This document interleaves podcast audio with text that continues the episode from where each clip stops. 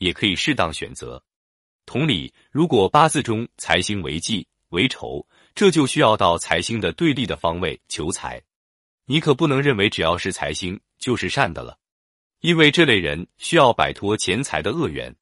第三种原因，求财时机不对，八字中财星为喜为用，求财需要财星逢生逢住，或者财星当值的岁运。财星为忌为仇，一般说来需要制克财星的岁运，或者能够将忌神转化为喜用的岁运。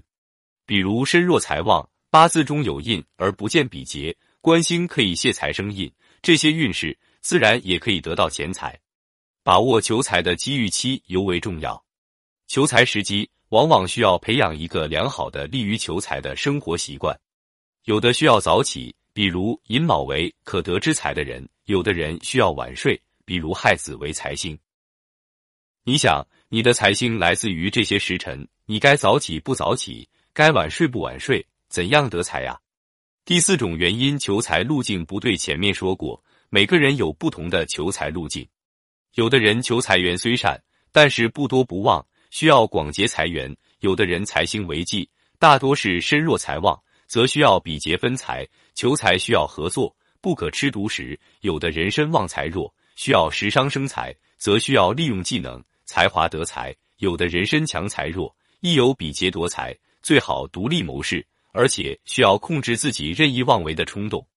财印相战，则需要官星解围，依附别人，官方最为紧要。财旺用印，需要名声、信誉得财。求财需要建立良好的信誉以及真才实学。同样，女性本来是旺夫的，或者是因为丈夫致富的，要是找了个败家男人或无能男人，自然也难求富裕生活。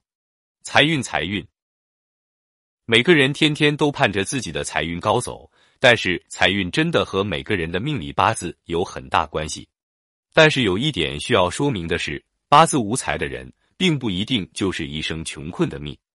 而命中无财，即是指命中无的财之时，也就是说，属于得不到财的命。有人或者是有财无命，无法享用；有人或者有命无财，命中注定一生贫困的命。财富从来都不平等，但你所取得的成就，一定会是你先天格局加后天努力的结果，并不是人人都是天之骄子，享受着好运的眷顾。运气不上门时，得学会主动去寻找。提前从自己的命理八字找到财运不好的原因，合理改善，想必财运也会慢慢变好哦。比如，有些人命格中有财，有些人没财；有些人财在远方，有些人财在近处，有些人财在特定的方位，需要在相应方位取财；有些人需要等待时机，需要在特定时间段才会有财可取。依照这些规律安排人生，这就是八字提示给你的人生智慧。也就是命理哲学，故此我们可以根据自己的命格，通过后天的努力和改变，适当加以调整。